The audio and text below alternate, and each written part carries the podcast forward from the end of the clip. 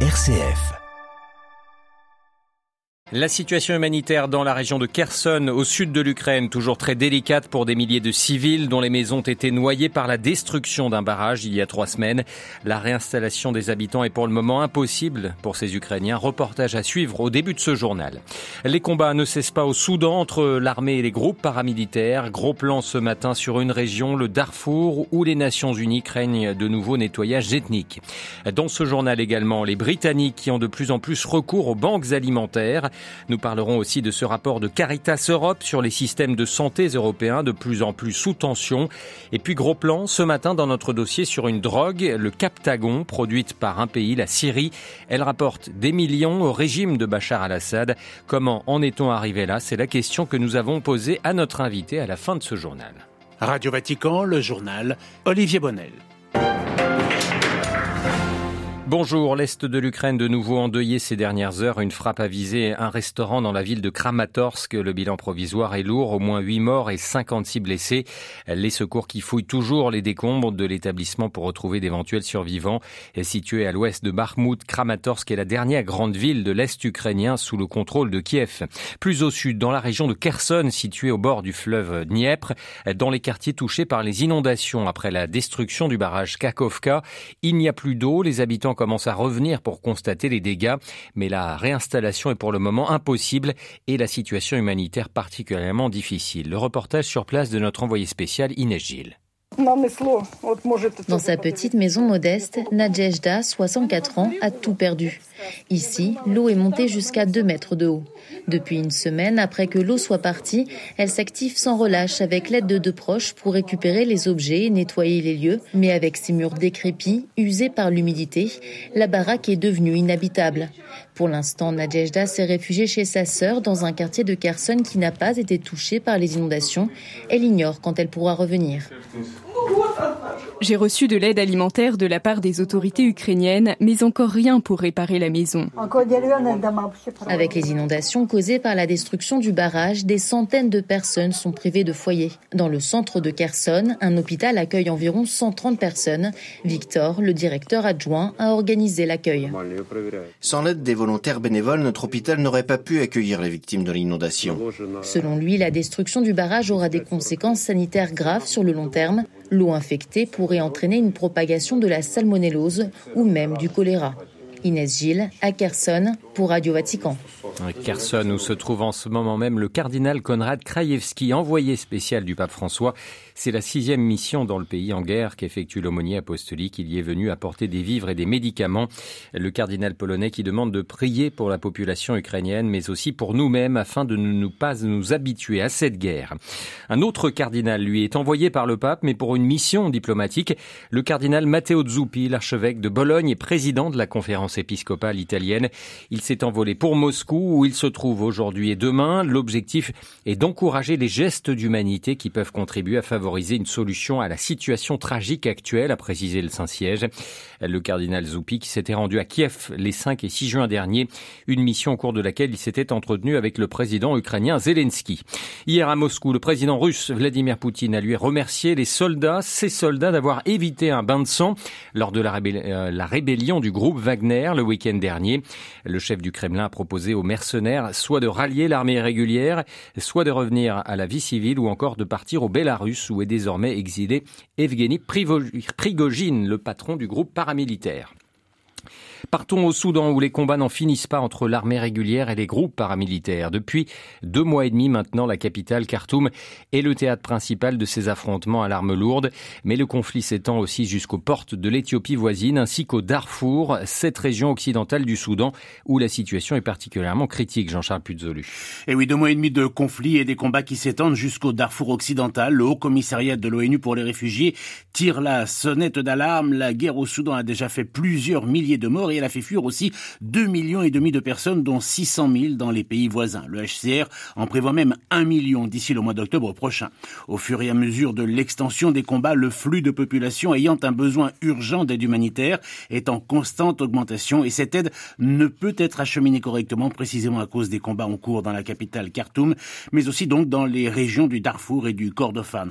Des témoignages font état d'exactions, d'assassinats ciblés, de nettoyage ethnique, d'exécutions et de viol, réveillant au Darfour les douloureux souvenirs des violences ethniques du temps du dictateur Omar el-Béchir en 2003 et de ses miliciens, ses miliciens arabes, les Janjaweed, dont le plus célèbre n'est autre que le général Daglo, le numéro 2 du régime soudanais, lequel s'est retourné le 15 avril dernier contre le chef de l'État, le général al-Bourhan, son ancien allié du putsch d'octobre 2021 à Khartoum. Selon différentes ONG et des sources hospitalières au Tchad voisin, les violences constatées au Darfour relèveraient de crimes de guerre et de crimes contre l'humanité. Jean-Charles Puzolu. En Ouganda, plusieurs militants climatiques et ONG ont lancé hier une nouvelle action judiciaire contre Total Energy. Ils accusent la multinationale française d'avoir accaparé des terres pour la construction d'un oléoduc géant en Ouganda et en Tanzanie. Cet euh, oléoduc doit relier le lac Albert à l'océan Indien et prévoit pas moins de 400 forages de puits de pétrole. Un accord de coopération signé entre Londres et l'Union européenne. Il concerne les services financiers. Signe que le climat se réchauffe entre le Royaume-Uni et Bruxelles. Le déplacement hier du chancelier de l'Échiquier dans la capitale européenne était le premier depuis trois ans.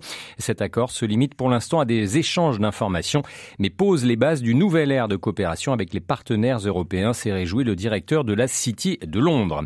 Restons au Royaume-Uni où la crise économique et sociale s'accentue. En témoigne le nombre de banques alimentaires, passé de plus de 2000 à moins d'une centaine il y a dix ans.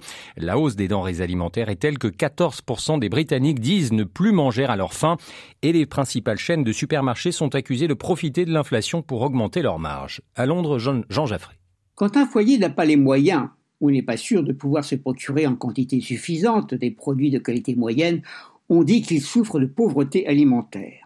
9,7 millions de personnes étaient dans cette situation en septembre 2022, selon un rapport de The Institute of Development Studies à l'Université de Brighton.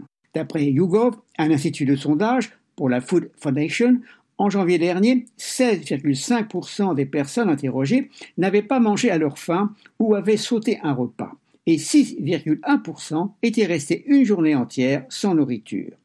L'année dernière, Lee Anderson, le vice-président du Parti conservateur, avait suscité une polémique pour avoir prétendu que si les gens recouraient aux banques alimentaires, c'était parce qu'ils ne savaient pas gérer leur budget. Dans le secteur public, environ 2 millions d'élèves, soit près d'un quart des effectifs, bénéficient de la gratuité de la cantine, ce qui pose un problème aux parents pour nourrir leurs enfants pendant les vacances. La pauvreté alimentaire frappe aussi des familles où le père et la mère travaillent. Et en raison de la perte du pouvoir d'achat, des banques alimentaires ont été installées pour les infirmières dans les hôpitaux. Long Jean Jaffré, Radio Vatican.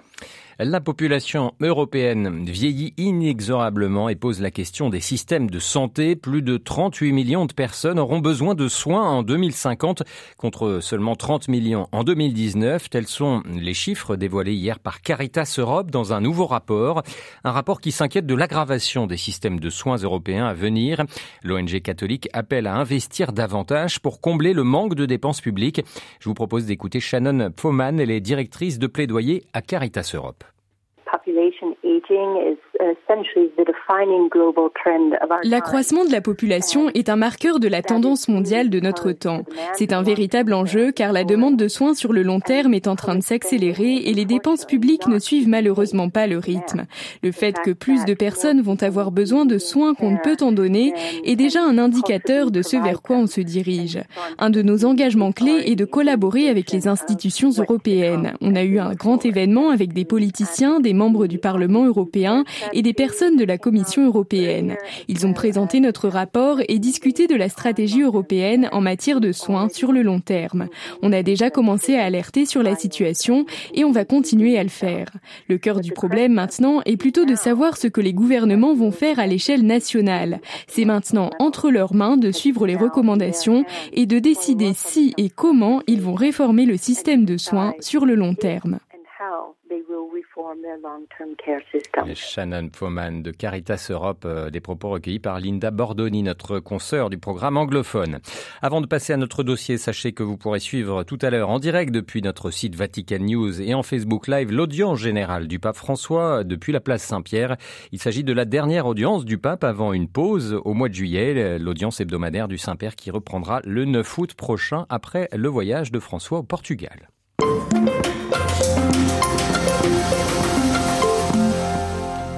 Jeudi dernier, le sultanat d'Oman annonçait la saisie de plus de 6 millions de comprimés de Captagon, une drogue de synthèse de la famille des amphétamines. Le 13 juin dernier, l'Irak arrêtait un trafiquant et 44 000 comprimés destinés au marché irakien. Partout dans la péninsule arabique et au Proche-Orient, la consommation de cette drogue bon marché est en hausse, ce qui pose de gros problèmes de santé publique et de sécurité aux États de la région. Au cœur de ce trafic, la Syrie perçue de plus en plus comme un narco-État, tant les proches du président Bachar al-Assad sont impliqués de près ou de loin dans la production, l'acheminement et la vente du Captagon. Pourquoi la Syrie est-elle devenue le premier producteur mondial de Captagon L'éclairage ce matin de David Rigoulet-Rose, il est chercheur associé à l'IRIS à Paris et rédacteur en chef de la revue Orient Stratégique. C'est tout simplement d'abord pour des raisons financières, parce que le Captagon, euh, selon les estimations hein, de Newsline ou, ou d'autres sites, c'est entre 5 et 10 milliards d'euros par an. C'est à comparer aux 120 millions de dollars pour l'exportation de l'huile d'olive. Ça donne une, une, idée quand même effectivement des enjeux financiers. Et tout simplement, ça permet au régime de pallier euh, le déficit de ressources euh, imputable euh, aux sanctions, aux multiples sanctions dont il fait l'objet depuis euh, des années. Donc c'est un moyen effectivement qu'il a trouvé pour assurer des rentrées financières. Et, et c'est aussi un moyen de, de pression, euh, on va dire, géopolitique sur, sur les voisins, justement, dont certains ont soutenu l'insurrection. Voilà, de, ce point de vue-là, c'est vraiment un moyen de pression, vous pensez, sur, sur les pays arabes et notamment sur les pays du Golfe, pour que ces pays, finalement, aident la Syrie à se reconstruire? C'était probablement pas l'enjeu initial. L'enjeu initial, c'était un enjeu euh, assez trivial, hein, euh, de rentrée financière.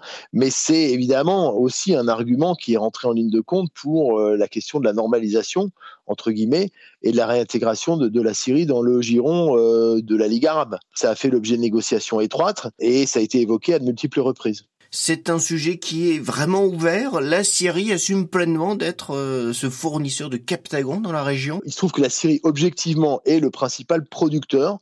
Euh, D'aucuns qualifient d'ailleurs le, le, la Syrie aujourd'hui, le régime syrien, donc de, de narco-État. Même si c'est pas évidemment enseigné par les autorités, euh, même si effectivement il y a dans l'entourage de Bachar al-Assad, euh, dans l'entourage proche, notamment son frère, Maher el-Assad, dirigeant la quatrième division, et d'autres, euh, notamment les Shabia, les milices, euh, elles sont partie prenante. Tous ces acteurs sont partie prenante de, ce trafic, notamment pour le sécuriser, pour assurer les flux. Et il y a quand même une expertise, on va dire, pharmacologique liée au programme, alors pour le coup militaire du régime syrien, même s'il est officiellement démantelé depuis 2013, de justement une expertise qui lui permet de reconvertir des labos à des fins de production de produits civils entre guillemets.